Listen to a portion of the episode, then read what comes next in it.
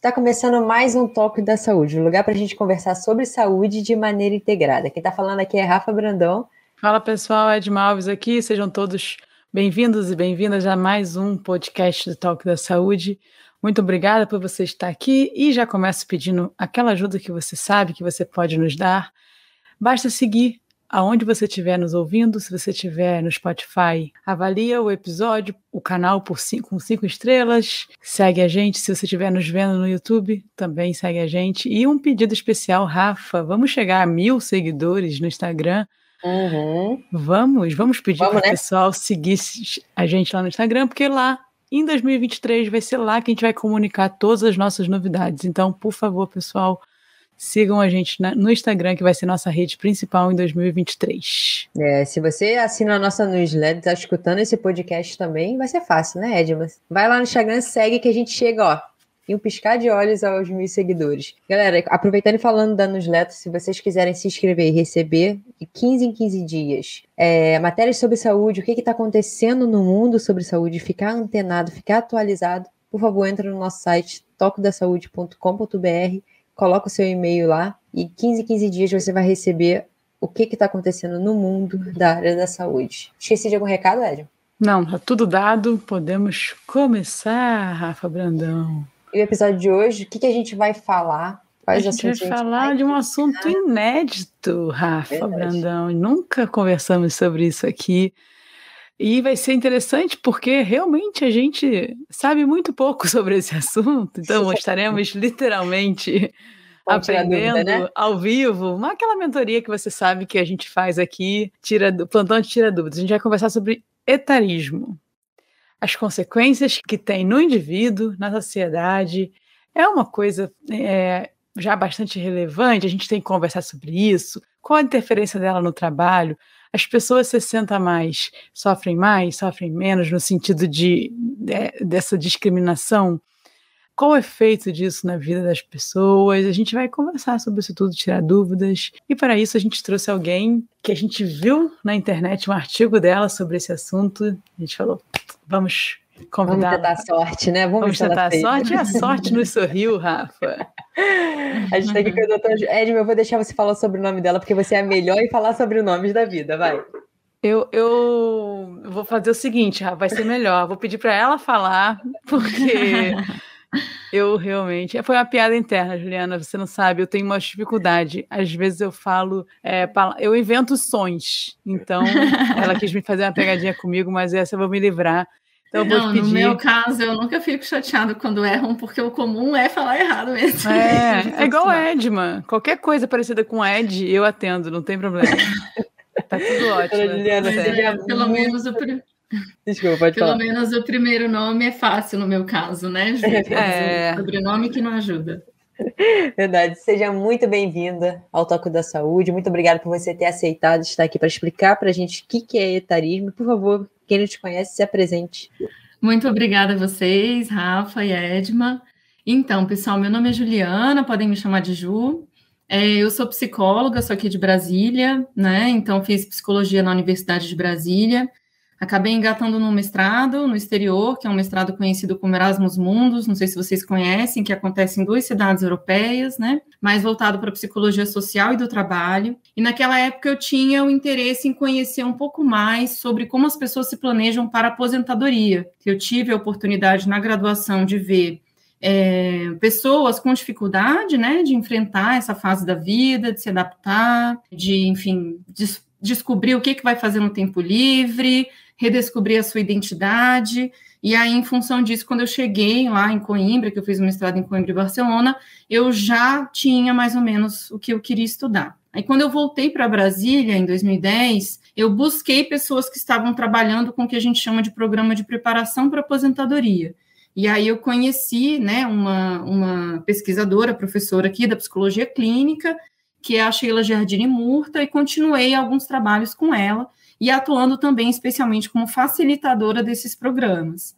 Até que, claro, estudando aposentadoria, consequentemente envelhecimento, cheguei é, no etarismo, né? Escutei muitas falas de etarismo, inclusive dentro é, da condução desses grupos de preparação para aposentadoria. Então, esses são, sim, digamos, temas centrais com os quais eu trabalho. E de lá para cá também acabou surgindo bastante, especialmente agora na pandemia, demandas de orientação de carreira. E aí eu também decidi me especializar nessa temática, porque cada vez mais a gente tem, então, as pessoas né, sendo obrigadas, em função da reforma da Previdência, a trabalhar por mais tempo, e algumas delas querendo trabalhar por mais tempo. Então, é, hoje eu atendo pessoas de todas as idades, o que a gente chama de primeira escolha, né? Profissional, que pode ser aí de 16, 17, a partir dos 16, 17, 18 anos, e pessoas também que estão enfrentando o que a gente chama de transição de carreira, que pode ser dos 25 até os 75 anos ou mais. Então, em poucas palavras, é isso. E como fala o seu sobrenome? Ah! Esqueci de falar. Seidel. Juliana Seidel. Seidel. Então, escreve com E, mas já ouvi Seide, Seidel, Saibros, Souza. Cara, eu, eu ia chutar Seidel. Eu ia chutar Seidel, ia é, ser como... essa. Tranquilo. Vamos, vamos, começar, então, como você mesmo falou, você entrou em contato no, no, meio da sua jornada com esse termo, etarismo. Eu queria que você começasse, por favor, explicando o que é, qual o significado desse termo? Uhum.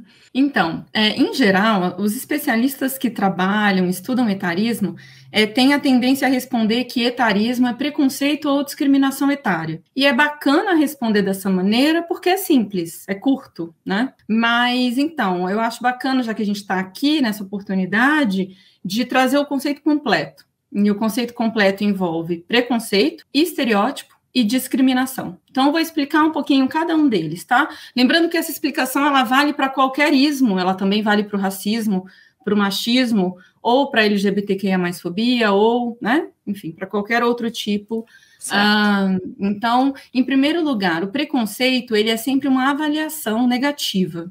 E a avaliação na psicologia, é, é nesse caso, é sentimento, é emoção, certo? E é importante começar por ele, porque a gente so, né, sofre e pratica etarismo justamente porque a gente tem medo de envelhecer. Então, esse é o sentimento, um sentimento de, de preocupação, de ansiedade, de medo em relação ao envelhecer, né? Também conhecido como aí outro termo que é a gerascofobia, que é esse medo de envelhecer, que depois a gente pode falar um pouco mais sobre ele. Então, é, em primeiro lugar, vem o preconceito, que é o, o sentimento.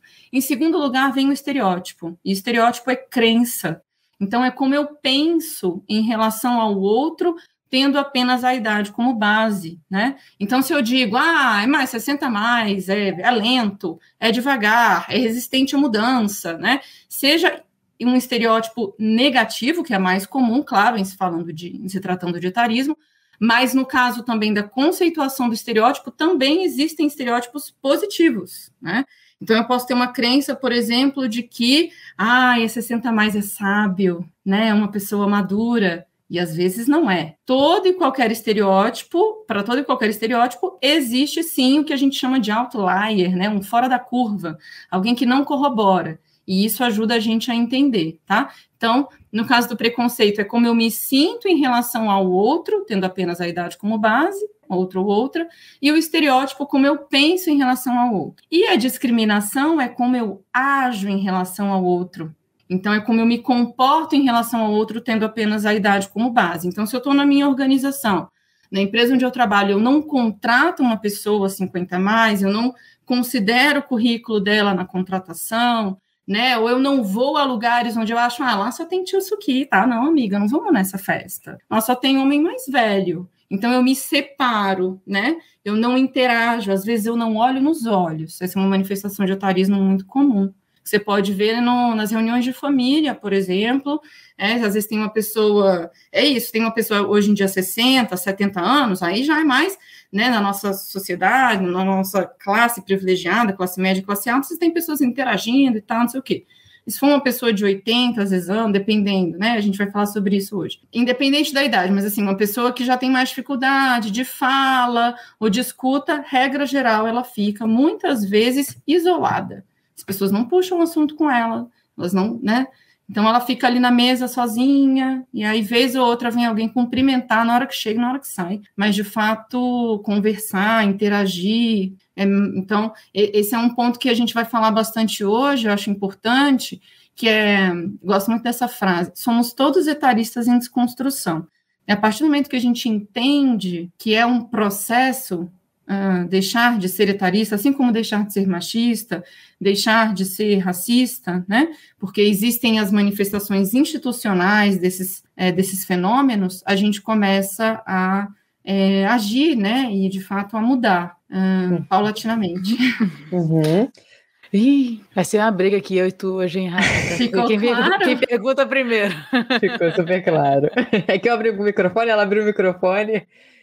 Eu, eu tenho uma, uma, curiosidade. Como surgiu, não sei se você sabe isso, se foi dado lá em alguma das suas especializações, como é que surgiu essa preocupação? Porque eu digo pela minha área da educação física, hoje a gente olha muito mais para o público mais idoso por uma questão de daqui a alguns anos eles serão grande maioria. Então, eu posso dizer que hoje as pessoas estão começando a olhar para isso. Eu acredito que o etarismo já é estudado há muito tempo. Existe alguma coisa que alarmou a necessidade desses estudos? Sim, sim, existe. É, o etarismo, de fato, já vem sendo estudado mais ou menos desde a década de 80. A gente costuma os primeiros estudos com Fraboni, inclusive foi uma das referências, assim, as mais clássicas, né? Palmore também, estudando esse assunto. Mas por que que houve um boom? As pessoas perguntam muito isso. Ah, mas sempre a gente fala de machismo, fala de racismo, mas etarismo, algumas pessoas em palestra até hoje falam, levanta a mão quem é a primeira vez, ainda tem aí uns 5% que fala, eu nunca tinha ouvido falar nesse termo. É, então, ele, ele cresceu bastante por dois motivos. O primeiro é justamente por conta do que a gente chama de revolução da longevidade. Então, finalmente, né, apesar de ainda tardio, no caso do, do Estado brasileiro, a sociedade como um todo está percebendo que o Brasil envelhece mais rápido que países desenvolvidos como França e Estados Unidos. A gente tem hoje, a gente está passando por. Tem um demógrafo que chama José Eustáquio, que chama o envelhecimento populacional brasileiro de tsunami grisalho. Tão rápido é o nosso envelhecimento. E a gente não está preparado para isso. Eu digo em termos de políticas públicas, né, de profissionais preparados, etc, etc.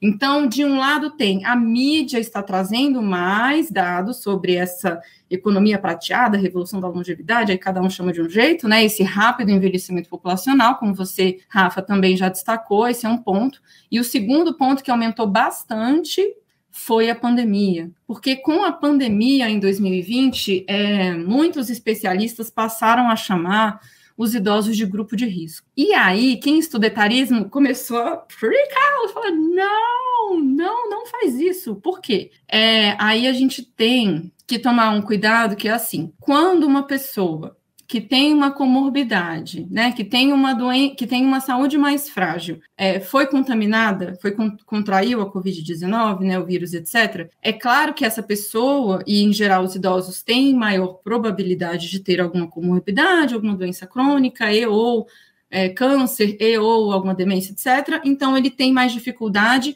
de se recuperar da doença. Então, de fato, maior prevalência a a morbidade, a perda de vida, certo? Agora, não existe maior probabilidade de contrair o vírus. Então, tem que tomar muito cuidado, porque é, a gente viu, por exemplo, que vieram muitos memes, né? Porque a gente sabe sim que não, gente, mais uma vez, a gente não quer estereotipar, mas tinha um grupo de pessoas idosas que em função de N motivos que também são explicados pela ciência, falam: ah, gente, eu já tenho mais de 30 anos, eu não vou respeitar medida protetiva nenhuma, então eu vou sair de casa, eu não vou usar máscara, não vou. Né? Que a gente também tem que entender esse fenômeno. Mas assim, não é porque é uma pessoa mais velha que tem mais chances de contrair o vírus. Todo mundo é grupo de risco. Quem é que o que a gente precisa falar por isso é em comportamento de risco e não em grupo.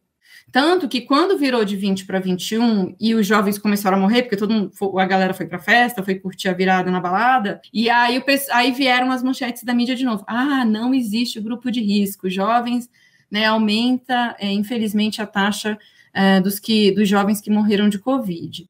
Então, é, quando a gente fala em comportamento de risco, a gente quer dizer que isolamento social, né? Claro, até hoje, quer dizer, evitar aglomeração, utilizar máscara, lavar as mãos, álcool em gel, são os comportamentos é, preventivos para não contrair o vírus. Então, um, eu lembro que tinha, eu lembro que recebi memes, por exemplo, catavéio, né? O ônibus do catavéio ia passar nas cidades recolhendo os velhos que não estavam respeitando o isolamento social ou senhoras presas numa gaiola, porque deveriam, vamos colocar essa velharada na gaiola, etc. Não. E peraí, então a gente, mais uma vez, Pode ter, sim, uma parcela, mas tinham de todas as idades que não estavam respeitando os comportamentos de proteção, né? Então, é, eu me recordo que eu sempre, como eu venho trabalhando com aposentadoria há muito tempo, em geral, as palestras eram muito voltadas para planejamento para aposentadoria, mas.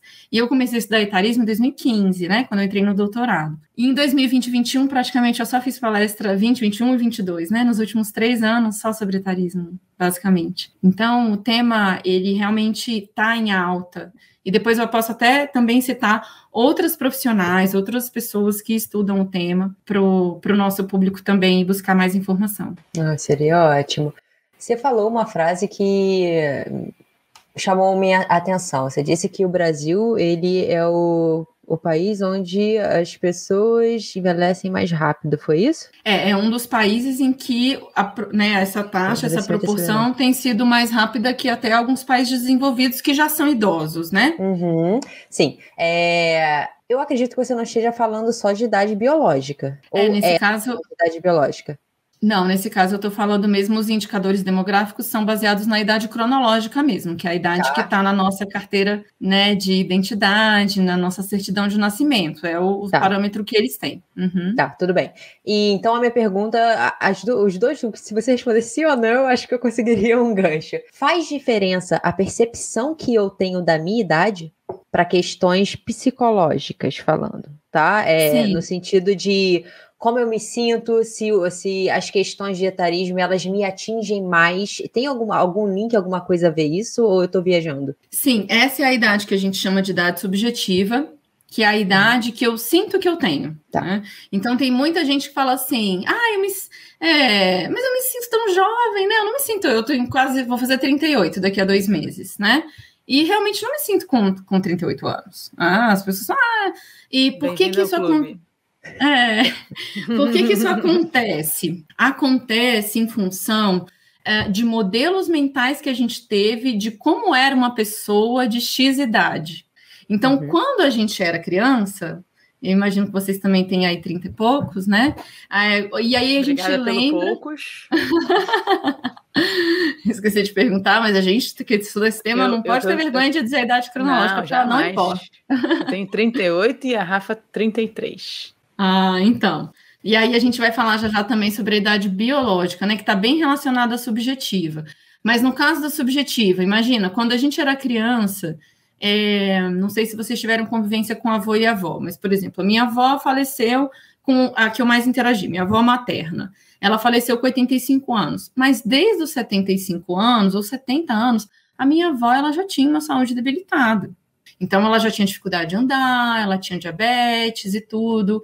Eu cuido, eu, tenho, eu sei que eu tenho predisposição a diabetes e eu cuido disso, da minha alimentação e tal, desde os 20 anos de idade. E a minha avó provavelmente nem sabia que ela tinha predisposição a diabetes, eu não, né?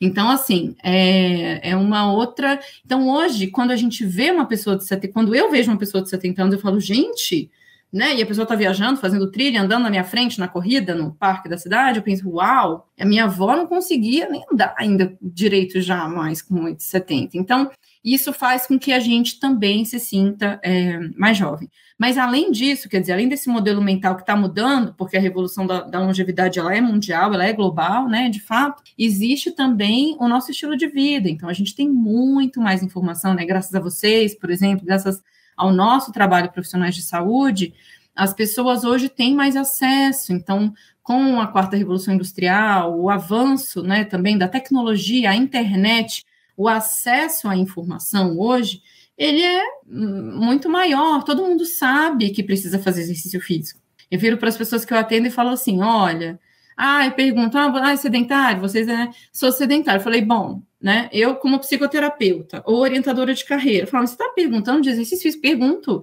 porque como você é, cuida da sua saúde física e mental, vai traduzir também sua realização profissional. Hoje em dia não tem mais como desconectar as coisas, né? As pessoas elas estão ali vivendo múltiplos papéis o tempo inteiro.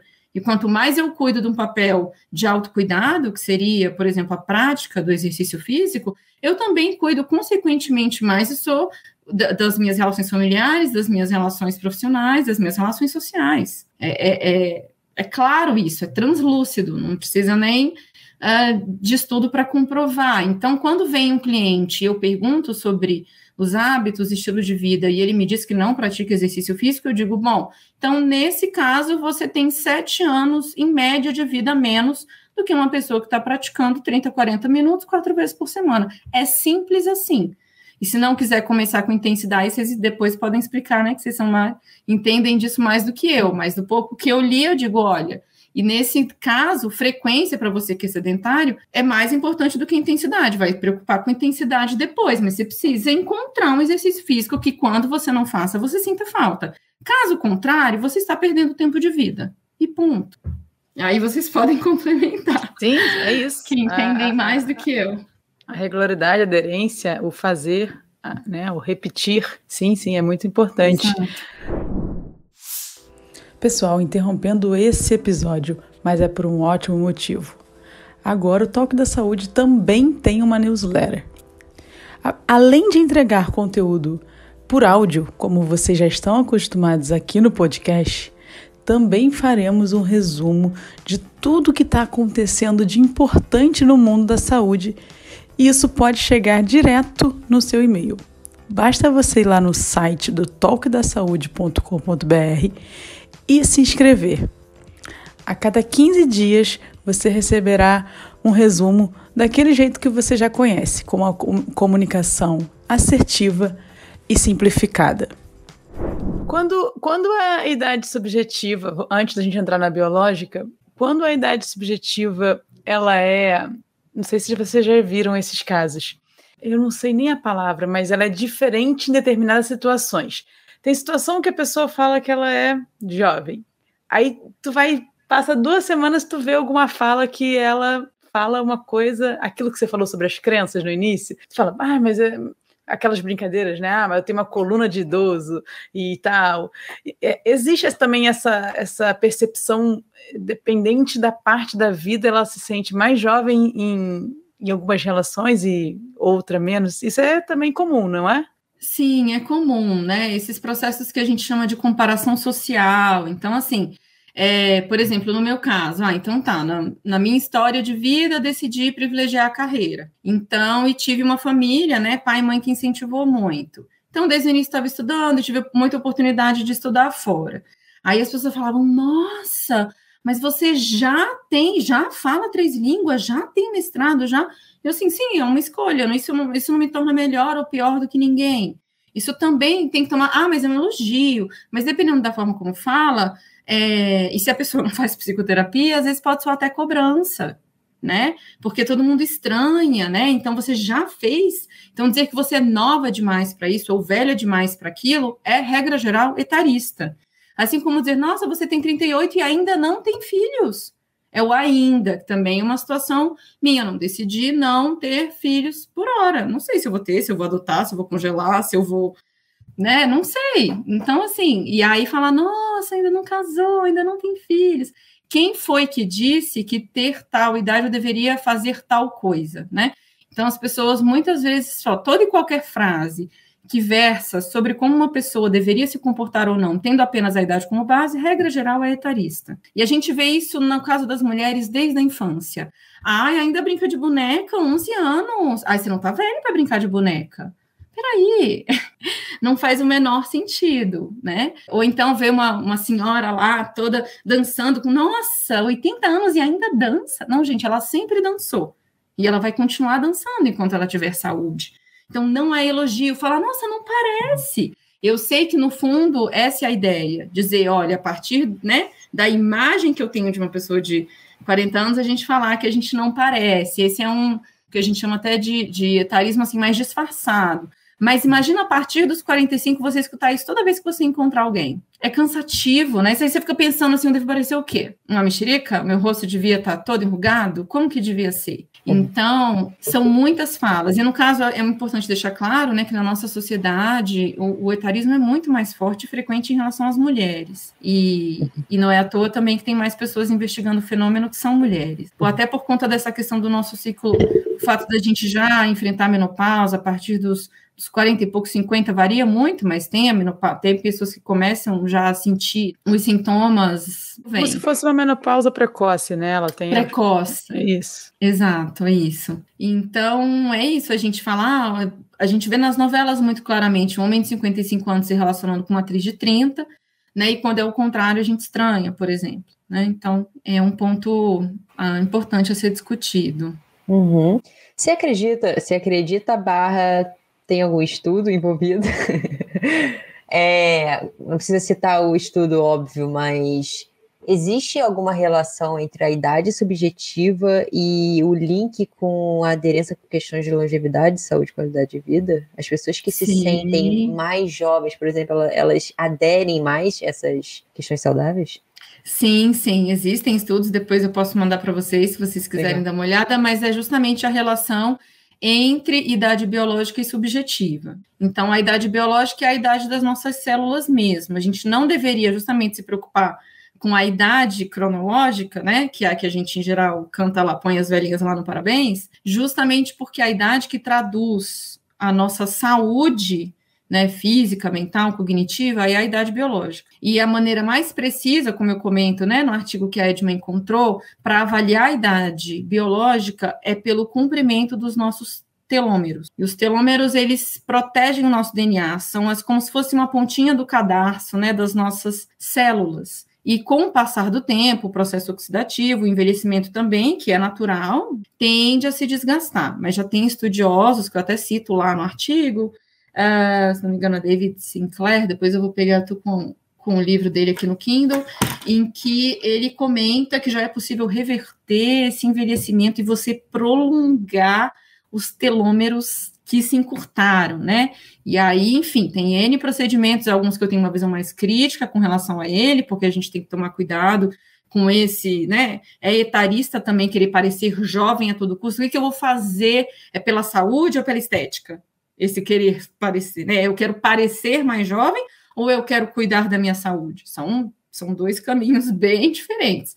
Até porque eu, por exemplo, já atendi pessoas que fizeram três, quatro plásticas, pintam o cabelo e lidam muito pior com o processo de envelhecimento do que quem nunca fez plástica e deixou o cabelo branco. Então, para lidar bem com o etarismo autodirigido, que é o etarismo em relação, em geral, quem é mais etarista, por isso que a gente fala, né? Ah, se você é, homofóbico, por exemplo, você está com algum problema com relação à sua sexualidade? Porque se você estiver bem com a sua sexualidade, você vai se importar com a dos outros. É, meu etarismo é igual. Olha, por que se eu estou bem com o meu processo de envelhecer, por que, eu vou dizer, nossa, olha aquela mulher usando saia curta, que absurdo, se eu fosse ela, não sei o quê. Por que, que você vai se importar? Você está usando, quem está usando a saia curta é ela, não é você, né? Então, é, o etarismo autodirigido, né, em relação a si próprio, ele também interfere bastante na, na própria idade subjetiva. Porque se a pessoa fala, ai, não, eu tô velha para isso, imagina, não vou aprender uma língua nova agora, não vou comer agora, eu tô sedentária há 20 anos, imagina, se eu vou começar, já passei dessa idade, não consigo mais nem levantar. Se você pensa dessa maneira e não tá afim de mudar as suas próprias referências, né, então aí realmente fica mais complicado, né, você é, conseguir adquirir um novo hábito ou reverter um hábito que faz mal à saúde. Sim. Eu, eu vejo, eu queria saber uma opinião sua, pela sua experiência. Eu vejo mu muitas dessas crenças que você falou que ele tem com o outro, ele aplica nele mesmo, como você mesmo acabou de falar. E isso limita muito a, a o gerenciamento da vida, né? Assim, até Muito. o prosperar, o aprender coisas novas, como você mesmo deu esse, esse exemplo. Por que, que você acha que as pessoas é, existe esse medo do envelhecimento. Eu imagino, eu, o meu medo não é sobre o envelhecer, o meu medo é realmente sobre a disfuncionalidade. Realmente não conseguir realizar movimento para mim, eu acho que o dia que isso chegar, eu acho que vai ser um desafio mesmo emocional para mim. É, uhum. E eu vou ter que saber trabalhar isso um dia que, que vai chegar. Eu trabalho muito para isso demorar muito para chegar. É, mas acho que um dia vai chegar, enfim. Mas eu não imagino que esse seja o maior medo das pessoas. O que, que você tem de experiência para contar assim? Os maiores medos do envelhecimento? O que, que você diria para gente? E com esse, já emendando numa outra questão, é a gente ganhou mais vida, né? A gente vive mais anos, quando você falou, e hoje a gente pode viver mais anos de qualidade. Quais os desafios que você tem encontrado que as pessoas mais têm com esse, essa, esse tempo a mais de vida? Vamos lá. É, em geral, Edma, quando eu pergunto para as pessoas qual o seu maior medo ao envelhecer, de fato, a maioria das pessoas traz o seu próprio relato, que é eu tenho medo de depender de outras pessoas para fazer o básico. Olha, não imaginava. É, para Milu, como é, nos grupos assim, né? Já vem oferecendo esses grupos de preparação para aposentadoria desde 2010, né? Então já vão fazer aí 13 anos e é, é, o que a maioria diz, assim, eu tenho medo da dependência, né, de perder a independência, de perder a autonomia e de depender de outras pessoas. Então, a maioria das pessoas relata isso sim. É claro que existe também um grupo que tem o medo das rugas, que tem o medo da aparência, né, envelhecida. E aí é por isso a gente tem hoje, por exemplo, as minhas amigas com relação a procedimento estético, eu conto nos dedos qual ainda já não, não fez com 30 e poucos anos um botox, por exemplo. A maioria das minhas colegas, amigas já fizeram. É, ou até outros, assim, essa questão no Brasil, ela é muito forte, que é o corpo feminino, né? O corpo feminino, assim, pessoas estão fazendo exercício físico, que tem um corpo bonito, fazendo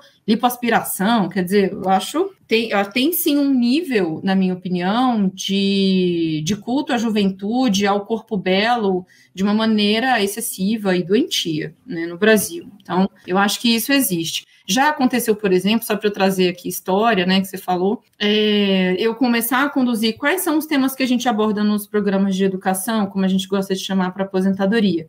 São os pilares da longevidade e que muitas vezes são os pilares da qualidade de vida, né? Então a gente fala sobre saúde física, que inclui alimentação saudável, prática de exercício físico, saúde cognitiva, que é a abertura à aprendizagem, saúde mental, a importância do autoconhecimento ao longo da vida, cultivo e fortalecimento de relações familiares, sociais, conjugais, amorosas, íntimas, são super importantes. Aí entra também muitas vezes saúde sexual, é, independência financeira, né? Ou autonomia, a pessoa que tem aí é, a questão financeira não tem dívidas, né? Que não é a maior parte da população brasileira, a maior parte tem dívidas.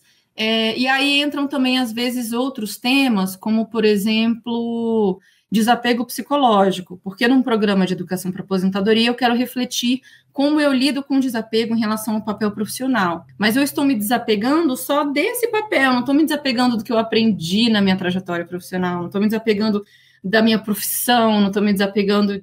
Enfim, e aí é muito interessante, porque é, o, que, o, o que, que acontece? Muitas vezes a gente também trabalha o etarismo, é um tema recente que a gente passou a trabalhar a aprendizagem também de novas tecnologias é um tema novo.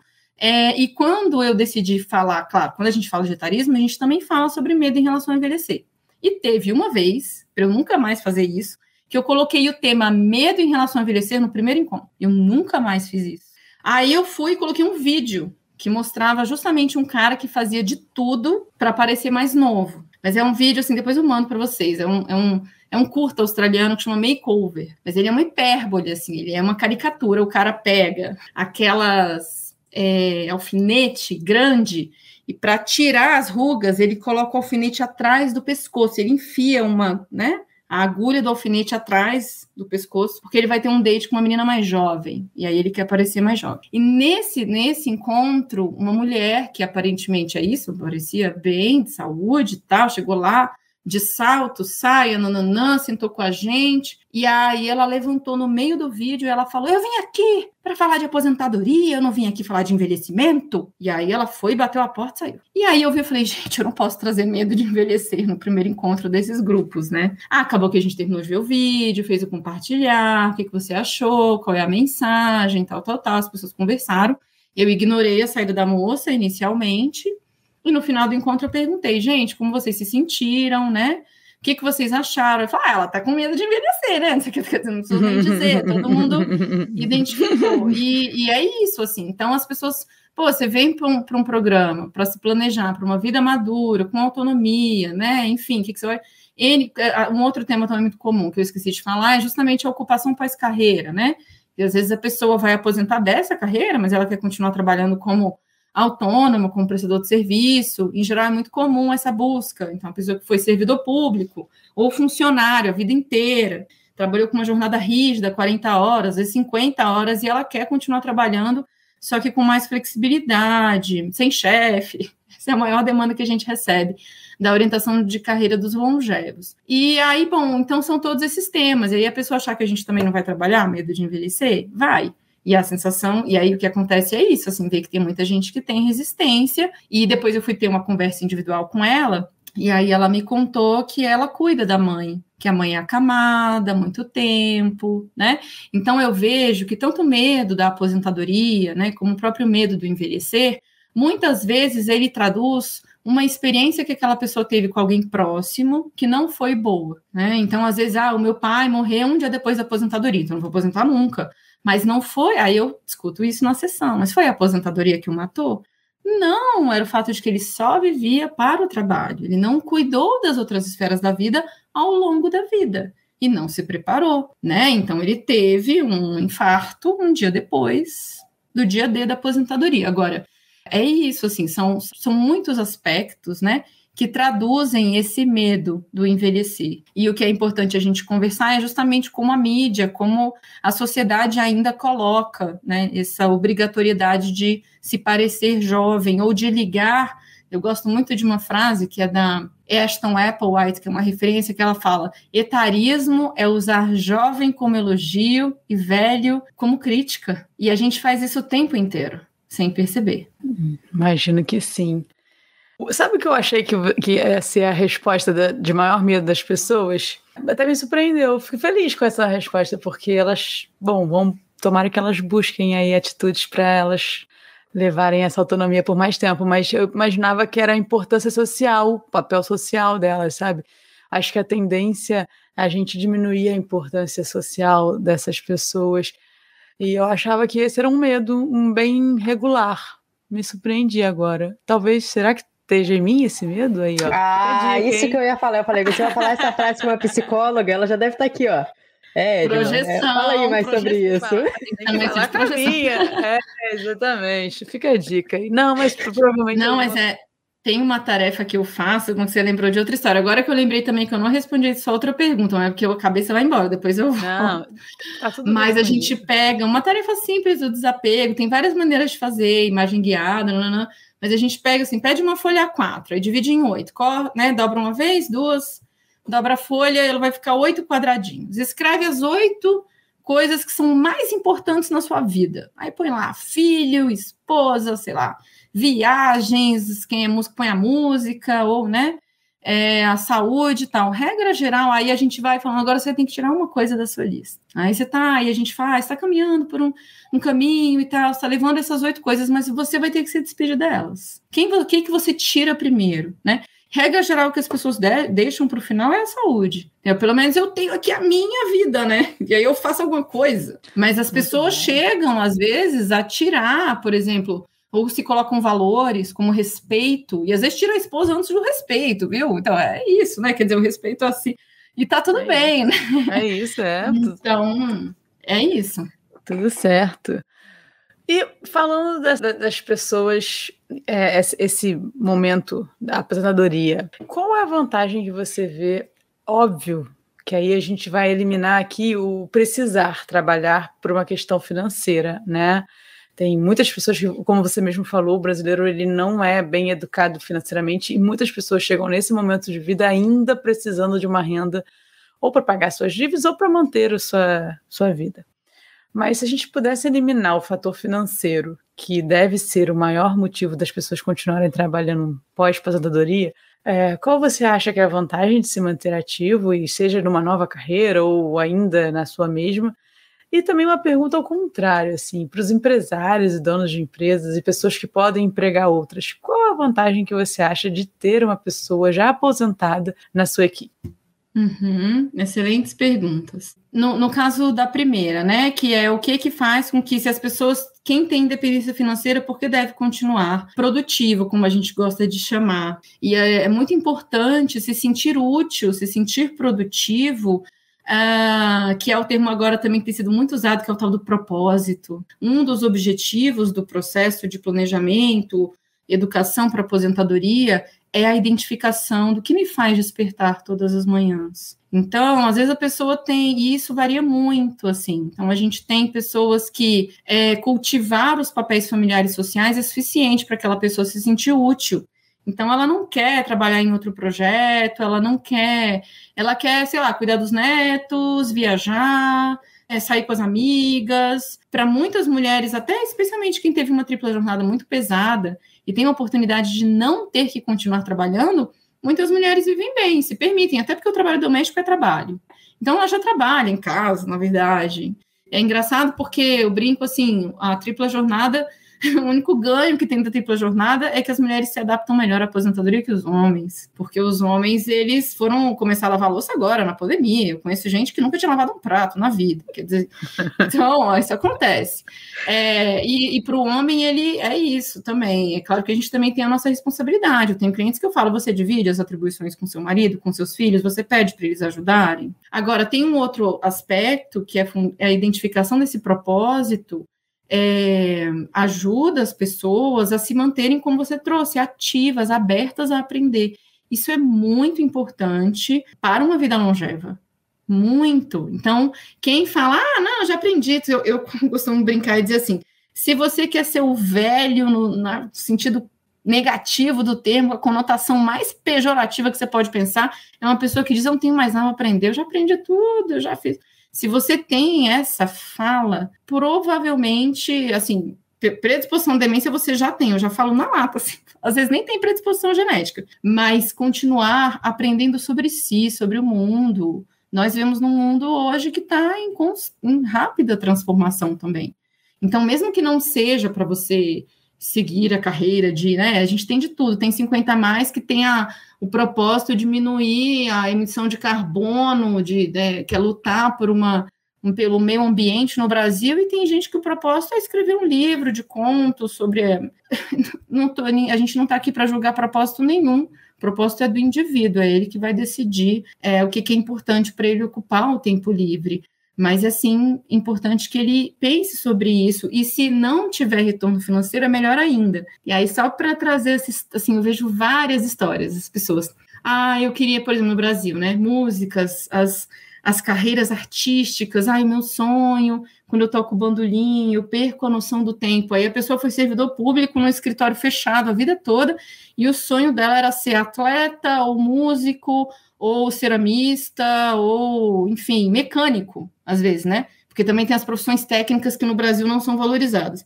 Aí ele vai fazer isso porque ele não precisa do retorno financeiro, porque eu ainda também atendo uma população, uma parte privilegiada da população, e aí ele fica rico, porque trabalhar com o que gosta é interferir na sua motivação intrínseca. E aí que vem aquela fala, ah, trabalhe com o que ama e nunca mais terá que trabalhar. Não, é um trabalho. Só que a pessoa, as pessoas no Brasil que trabalham com o que gosta não chamam de trabalho. Eu fico chocada.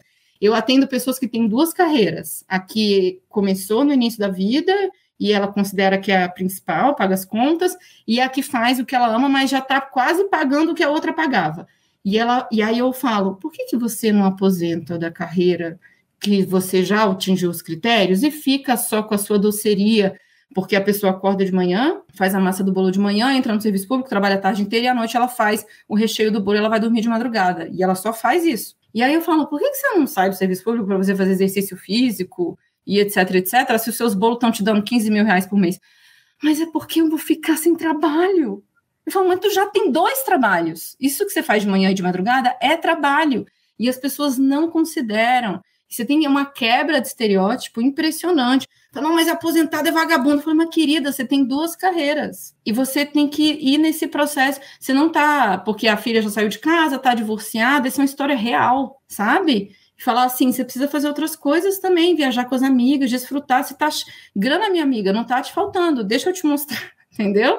Então é muito impressionante isso de achar que só o trabalho estável, o trabalho carteira assinada é, é emprego e é trabalho. O que eu gosto de fazer não é. E essas pessoas acabam, justamente por não serem obrigadas a ter esse retorno financeiro, vem o retorno financeiro, entende? Porque elas fazem o que gostam. Então, isso é muito bacana de ver, assim. Acontece muito. É, que legal. É, puxando, você quer complementar? Eu, eu, não respondi a outra pergunta dela, que foi... A vantagem que da empresa. Isso. isso. Por que, que os líderes, gestores devem contratar pessoas 50 a mais? Olha, na minha opinião, que trabalho com o tema, em primeiro lugar, por responsabilidade social. Promover a diversidade é ver qual que é a porcentagem dessa parcela da população no Brasil e essa representatividade tem que estar na sua empresa. É simples assim a conta. Então, tem 52% de mulheres no Brasil, então tem que ter 52% de mulheres nas lideranças da sua equipe. Tem? Não tem. Bom, então não é diversa. É, é, é esse o cálculo. Então, se a gente tem 25% hoje da população 50 a mais, tem que ter 25% da população 50 a mais. E nas empresas multinacionais privadas no Brasil, a média é 5 para baixo, certo? Então, a gente tem hoje, por exemplo, empresas como Nature e Alabora, que fazem recrutamento e seleção de pessoas 50 a mais no Brasil, que tem bancos com 100 mil pessoas. E elas alocaram nem 3% nos últimos cinco anos. Então, a gente tem hoje uma parcela altíssima da população querendo, desejando, precisando trabalhar, e as empresas não contratam por conta do etarismo porque acham, e é claro, e essas pessoas têm regra geral, né? Sem, mais uma vez, sem querer estereotipar mais competências socioemocionais, porque são de fato mais maduras, viveram outras coisas, então tem mais paciência para lidar com o público, né, com clientes, com as pessoas, dentro da própria equipe.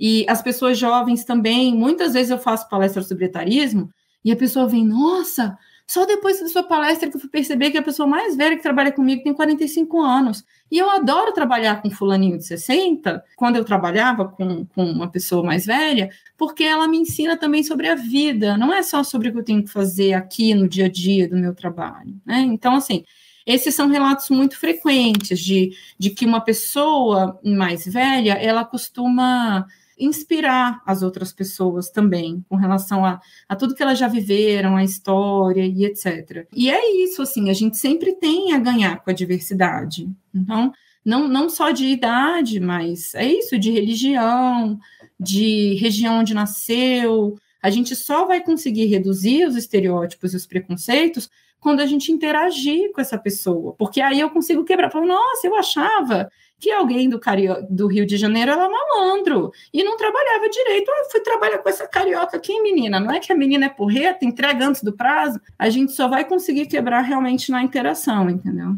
É, eu li uma frase no, no Instagram da Longeva que chocou bastante, que ela fala que a aposentadoria é tempo de criar e fortalecer vínculos. Minha pergunta é, como fazer isso? Como é que eu me preparo para a aposentadoria? Existe uhum. uma, uma idade que a, a chave tem que ser virada? Ou não, hoje eu, com 33 anos, já tenho que estar tá me preparando para isso? Uhum, excelente, essa é outra pergunta muito comum. É, como a gente trabalha numa perspectiva preventiva, a gente costuma dizer que o planejamento financeiro ele pode começar na infância. Então, muita gente pergunta, e depois eu, por que, que eu comecei a trabalhar com esse tema? Tem várias histórias que cruzaram meu caminho, que me levaram a trabalhar com essa temática, mas o meu pai, ele começou a contribuir para minha previdência privada, eu tinha oito anos. E eu não sabia nem o que era aposentadoria, muito menos trabalho, nem previdência, quanto mais privada, eu não entendia muito bem. Previdência privada, está colocando o meu dinheiro em algum lugar e ele está rendendo, né? E até hoje ele diz: aqui você não mexe, aqui é para o seu futuro. E aí eu fui vendo que tinha ainda muito essa visão de que viver o presente não é viver o futuro, né? Uma visão muito reducionista, né? É deixa a vida me levar, a vida leva eu, quem vive a vida não tá nem aí para o futuro. E não é bem assim, pelo contrário. As pessoas que têm mais facilidade de estarem presentes no aqui e agora, de desfrutarem mindfulness e atenção plena, são pessoas que também estão pensando em quem eu quero ser no futuro, né? Então, com relação ao aspecto financeiro, você pode começar e deve para o seu futuro, especialmente em função de que a gente não tem controle de como é que vai ficar o sistema da Previdência Social em breve, o quanto antes. O ideal é que é, eu ensino, falo para as pessoas juntarem aí o que você conseguir. Aí eu consigo juntar 1% do meu salário, seja 1%, aí passa para 3%, passa para 5%. É para o futuro, Juliana, mas como que eu vou planejar para um futuro que eu nem sei quando que vai chegar? Então, aí o que, eu, o que a gente chama de substituição da recompensa, que é se dê um presente quando você conseguir atingir essa meta de juntar esse pouquinho, que você nem sabe para que, que vai ser. Se permita ir a um show de uma música que você gosta, se permita ir num restaurante que, em geral, né, é, de uma comida que você gosta, digamos assim, porque algumas pessoas falam, mas eu vou juntar, sendo que eu não sei nem quando que eu vou. Mas é importante, deixa lá e deixa render, deixa investir. Claro que isso, e aí é interessante porque fala assim, ah, mas esse papo é papo de pessoa privilegiada porque eu não consigo juntar. Olha, eu conheço pessoas que ganham 15 mil reais que não juntam e pessoas que ganham 3 mil reais que juntam, tá? Então, assim, não é só quem ganha muito, né? Até porque a, a, o desejo, né, ele nunca cessa. E se a pessoa também não reflete sobre isso, é, por exemplo, ah, agora eu passei em tal emprego, estou ganhando mais, e aí a pessoa que não tem essa perspectiva de tempo futuro e não guarda para o futuro, ah, então agora eu vou comprar um jatinho, agora eu vou trocar de carro, agora precisa, né? Eu, falo jatinho, mas assim que eu cheguei é, num dos primeiros órgãos aqui em Brasília que eu fui dar uma palestra, eu lembro que eu falei, ah, então, é, qual que é o principal aspecto aqui do planejamento aposentadoria, que tá, era STJ. Aí a pessoa é financeiro. Eu falei, financeiro? Como assim? As pessoas estão comprando o quê? Jatinho? Perguntei zoando. Ela disse, não, lancha. Aí eu, lancha? Falei, é, Brasil tem um lago artificial e tem a segunda maior frota náutica do Brasil, depois do Rio de Janeiro. Você não sabia? Eu, gente, eu moro aqui em Brasília, eu só nadei no lago, crau, peito, quase afoguei. Cadê meus amigos com lancha que não me chamam para sair? Não tenho, esses amigos eu ainda não fiz aqui. Mas é isso, assim, então é uma loucura, né? E eu conheço também pessoas, por exemplo, que não ganham, ganham um, um salário médio aí de 5 mil reais por mês, já compraram três kitnets e estão alugando as kitnets e ganhando muito dinheiro com o aluguel dessas, dessas apartamentinhos de 30 metros quadrados. E a pessoa ganha 5 mil reais por mês e ela sempre juntou para comprar. Entende? Então, assim, tem gente que tem realmente uma. É claro que o salário interfere, né?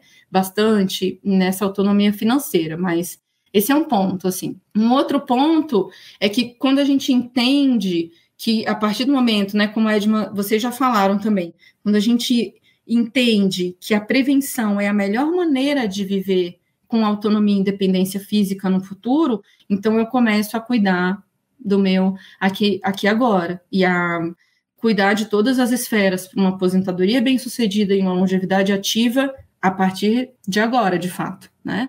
Então, não só o financeiro, eu digo financeiro porque quanto mais tempo a gente deixa o dinheiro rendendo, mais a gente tem retorno. E, e, em qualquer idade também a gente deve começar. Então, tem que tomar cuidado para falar assim: ah, então, se eu estou com 50 anos e não comecei a fazer exercício, tá tarde? Não, nunca tá tarde, né? Nunca, então, nunca é tarde. Nunca é tarde. A gente também tem que incentivar as pessoas a adquirirem hábitos em qualquer idade, mas a gente sabe sim que a partir do momento que eu coloco é três vezes por semana exercício físico no mínimo está na minha agenda, tão importante quanto a entrega de um relatório.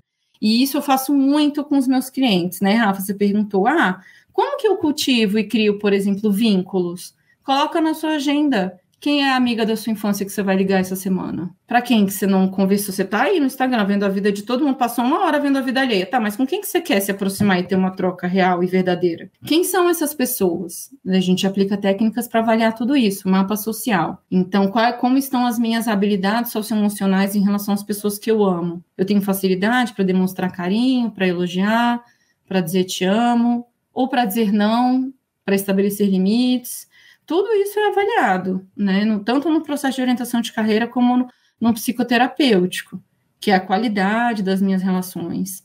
E a solidão é fator de risco na, na, na, maturidade, claramente. Né? Inclusive, tem estudos recentes mostrando aí que a qualidade das relações se apresentou um preditor mais significativo do que a prática também de exercício físico, né? Chama atenção, mas é, em geral, isso está caminhando muito junto. Então, até porque tem muita gente que faz exercício físico em grupo, e aí também está fortalecendo as redes, fazendo corrida, caiaque ou qualquer outro tipo, né? De exercício. É. Mas, assim, a, a ideia, só, só para concluir o raciocínio, é que as pessoas, eu falo, mostra a sua agenda. A agenda da pessoa só tem trabalho. Falei, não, cadê? Cadê o exercício físico, a psicoterapia?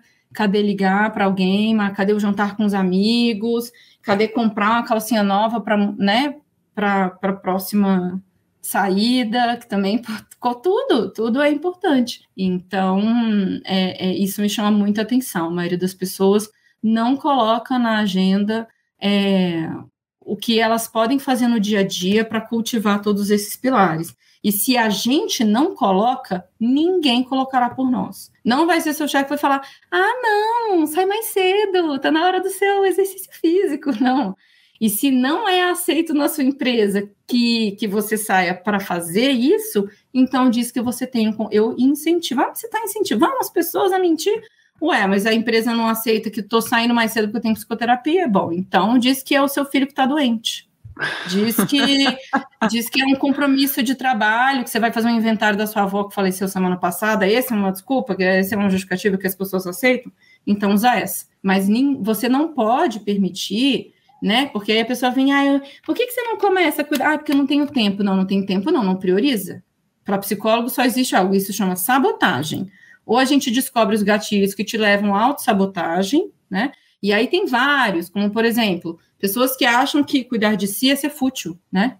Eu já atendi várias dessas mulheres, pessoas obesas, que eu vou entender que a pessoa, ah, não, mas pessoas vaidosas que passam batom, que fazem exercício físico, pintam as unhas, são pessoas fúteis. Falei, querida, eu estou planejando pós-doc, eu acho que não. Vamos conversar sobre isso, né? Assim, não é bem por aí. Então, por quê? A pessoa tem uma crença de que as pessoas que ah, faz muito exercício, tem a barriga trincada, não deve ter nada na cabeça. Pessoas extremamente cultas, que têm uma visão de que cuidar. Peraí, uma coisa não tem nada a ver com a outra. De onde que vem?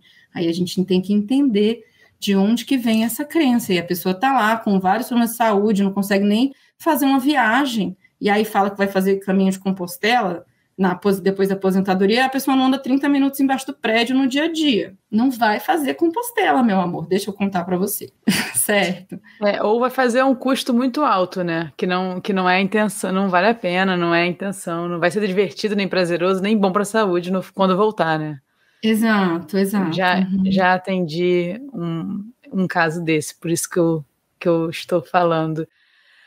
Quando você falou sobre as vantagens de se ter uma pessoa 50 a mais na empresa, só me veio na cabeça aquele filme O Estagiário, gente. É muito bom aquele filme, é né? Vocês bom. lembram desse filme? É muito bom. Sim, as pessoas citam muito ele. Uhum. É, é muito bom, ele é muito bom. Quem não viu, pessoal, vale a pena ver de novo aí. É uma sessão da tarde. É muito, muito, muito e legal. E é com o Robert De Niro e a Anne Hathaway. E é interessante justamente porque ela é uma CEO jovem, né? E ele, ele entra como estagiário, inclusive há várias críticas também com relação a isso. Infelizmente, a maioria das vagas de pessoas 50 a mais é de estágio, pessoas uhum. que estão aí fazendo graduação, mas é isso, tem muita gente querendo, mesmo sendo estágio.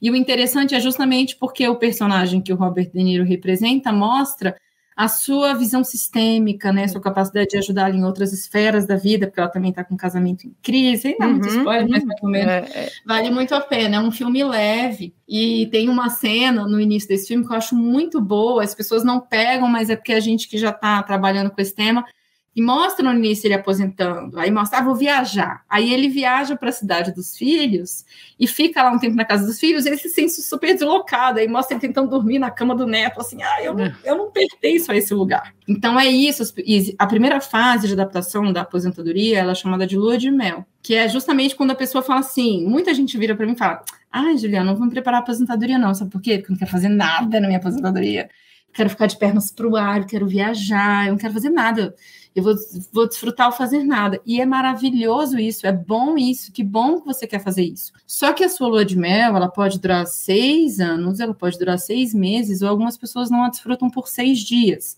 Então, o tempo em que alguém consegue ficar sem o fazer nada, né, só o desfrutar hobby, lazer e as relações, varia muito, entende? E aí é por isso que existem os programas porque a gente quer que a pessoa comece a pensar o que eu poderia fazer como projeto pós-carreira, que depois pode ser que vire uma carreira mesmo, com ou sem remuneração, caso esse momento chegue, que é o sentimento justamente de vazio, de inutilidade, percebe? Então, isso é muito subjetivo. Eu não consigo dizer para você quanto tempo vai durar a sua lua de mel da aposentadoria, entendeu? Eu acho que a minha, muito pouco. Ai. Mas eu já tenho trabalhado o não fazer nada e, o, e curtir o, as relações e os hobbies desde agora. Então, talvez até que, que seja até que seja melhor. Mas eu li também um livro, só para fechar, antes da gente entrar nas nossas perguntas finais, e eu li um livro recentemente, é, recentemente, não, recentemente, Sem chama É, que é bem, tá bem famoso também. Um outro termo que está bem na moda, que é o aprendizado ao longo da vida, né? É o lifelong learning. E é um livro muito bom, recomendo para todo mundo. É, e uma das crenças que ele faz questão de quebrar no início, o início do, do livro, ele, ele quebra várias crenças sobre aprendizado, antes de entrar em técnicas de aprendizado. Ele fala assim: por muito tempo a gente pensou que o adulto não poderia aprender. E imagina um adulto jovem, imagina o mais velho, o adulto mais velho. Então, hoje a gente sabe na neurociência que não, o aprendizado ele acontece a qualquer momento da vida. Uhum. E eu uhum. acho que isso, esse livro e esse assunto, é, eu, eu acho que realmente é capaz de mudar isso, sabe?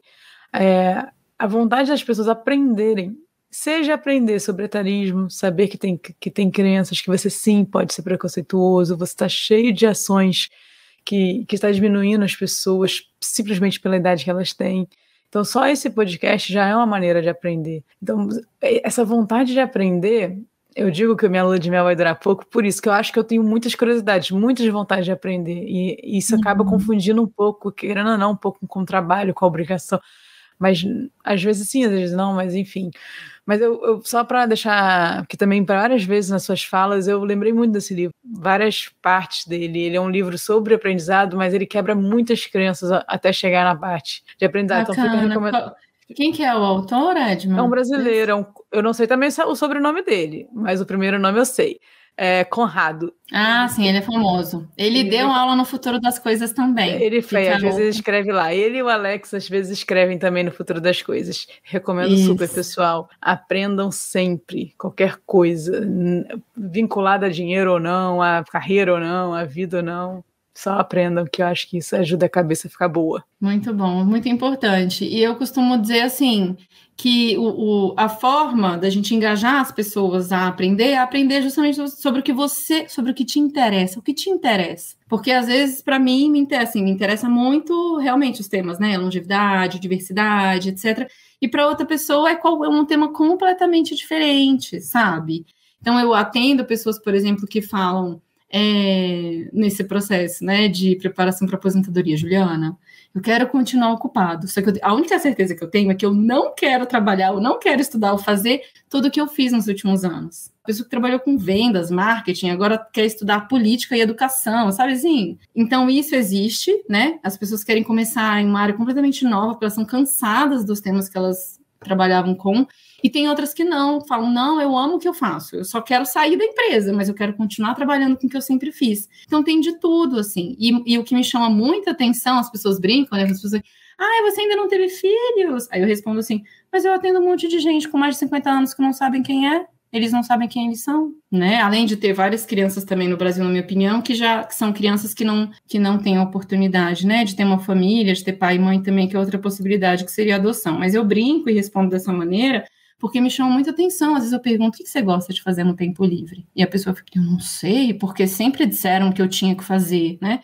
Quando a gente entra nesse modus, nessa, esse estilo de vida é, então eu vou cuidar do filho, aí depois eu vou fazer a marmita, aí depois eu vou. E no final de semana você nem escolhe o que, que você vai fazer no tempo livre, pois tem aniversário de fulaninho e churrasco do ciclaninho, e você nem. Então você entra numa, numa rotina, e é por isso que o processo de desacelerar, de se permitir não fazer nada, na nossa sociedade hoje, ele, ele exige esforço porque é, o, o, sistema capitalista ele está o tempo inteiro querendo que você se sinta ocupado, não necessariamente produtivo.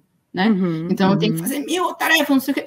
E aí eu falo, não, gente, são, né, é, é, o minimalismo, ele é uma informação que vale a pena se disseminar. Poucas coisas em casa, poucos amigos mais verdadeiros amigos, poucas atividades, né, um ou dois tipos de exercício físico, não precisa ser muita coisa, você também tem que ter o tempo para respirar, para estar no aqui e agora, isso é muito importante também, até para aprender, né? Mas, Juliana, falar sobre etarismo a gente viu que é fácil para você, falar sobre aposentadoria. Agora. Eu vou embora, as ideias. Agora a internet vai cair, né? Tranquilo. Agora a gente quer é, umas perguntas finais que a gente faz para todos os convidados que vêm aqui no Talk. A gente quer que você relaxe, responda o mais profundo que você conseguir, fique super à vontade. E a gente quer saber o que é saúde para você.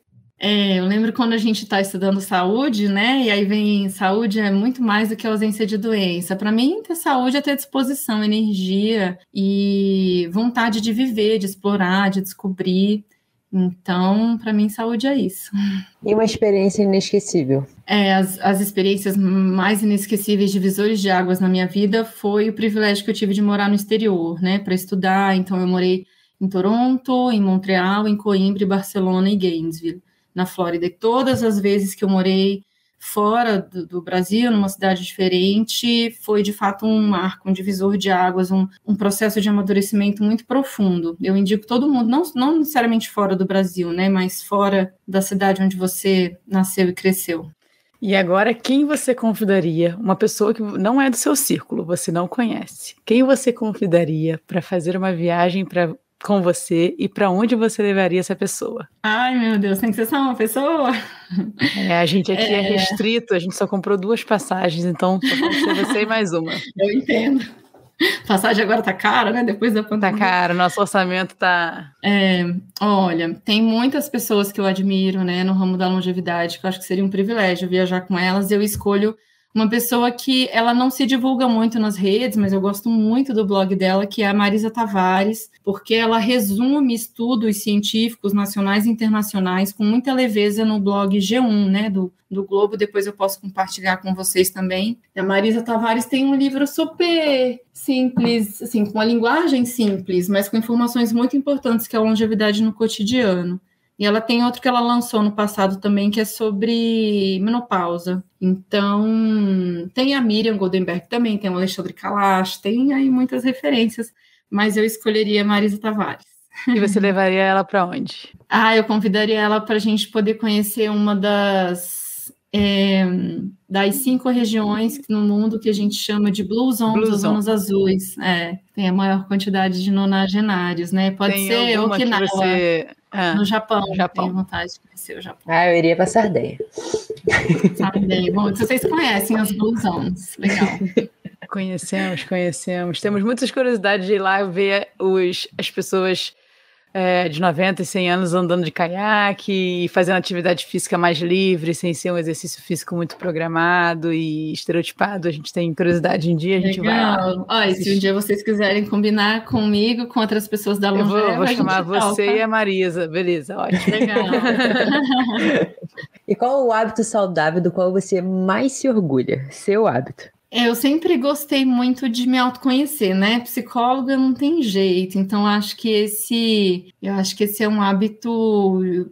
Não só sou psicóloga e atendo, mas eu conto nos dedos usando desde os 16 anos, então antes de cursar psicologia, eu comecei a fazer psicoterapia porque eu tive um problema no ouvido mergulhando em Fernando de Noronha, eu estourei o meu tímpano esquerdo. E aí a minha autoestima desceu muito e eu acabei fazendo uma cirurgia, eu pude, né, restaurar aí a parede do meu tímpano e, e a minha audição, é, mas às vezes eu ainda acho que eu falo um pouco mais alto que a média. Hum, e aí, a partir daí, eu comecei a fazer psicoterapia e eu também fiz orientação de carreira para escolher a psicologia, né, como área. E aí eu brinco dizendo que se eu pudesse fazer outro curso, eu faria psicologia de novo para pegar as matérias que eu não consegui pegar em cinco anos de psicologia, porque é um mundo realmente, é a quantidade de abordagens e né, áreas. A gente tem hoje psicologia, é isso, dentro das empresas, na clínica, na escola, forense, social, comunitária, hospitalar. Quer dizer, a psicologia, felizmente, está aí em vários contextos e eu sou apaixonada né, pela busca do autoconhecimento e por promover o autoconhecimento das outras pessoas. é isso. Amor o nosso papo. Espero que ajude muitas pessoas mesmo que estão ouvindo. Mas o pessoal que se interessou e quiser saber mais sobre isso, conta pra gente onde a gente encontra. Pode ser rede social, espaço físico, pra galera que é de Brasília. Uhum. É, aqui em Brasília eu atendo, assim, numa clínica que chama Orbis, e o nome da minha empresa é Longeva. Então, você pode acompanhar as nossas novidades no site, que é www.longevapsi, né, PSI, de psicólogo, é, .com.br, e o arroba, tanto do Instagram, do Facebook E do LinkedIn também é Longeva Psi, tá bom? É isso, Edma. Então a gente vai compartilhar com quem? Primeiro você quer agradecer, por favor, agradeça, Juliana, que você Foi tirou ótimo, várias Juliana. dúvidas suas aqui e fingiu Juliana, que era para galera. Por ter aceitado conversar com a gente e por ter sido ótima conversa. Muito obrigada mesmo. obrigada a vocês, adorei conhecê-las também. A gente vai caminhar esse episódio, Rafa, para todo mundo que vai fazer aniversário em 2023. Se você conhece Boa. alguém que vai fazer aniversário em 2023, vai colocar uma velhinha a mais no seu bolo, você vai encaminhar ela. E vai lidar bem com isso, porque a gente já aprendeu aqui. você sabe que, que o importa é como a, a subjetiva e a biológica. Foca nessas, foca nessas que essas que importam, pessoal. Exato. Muito obrigada para quem chegou até aqui. Até na outra, outra semana. É, daqui a 15 dias, pessoal.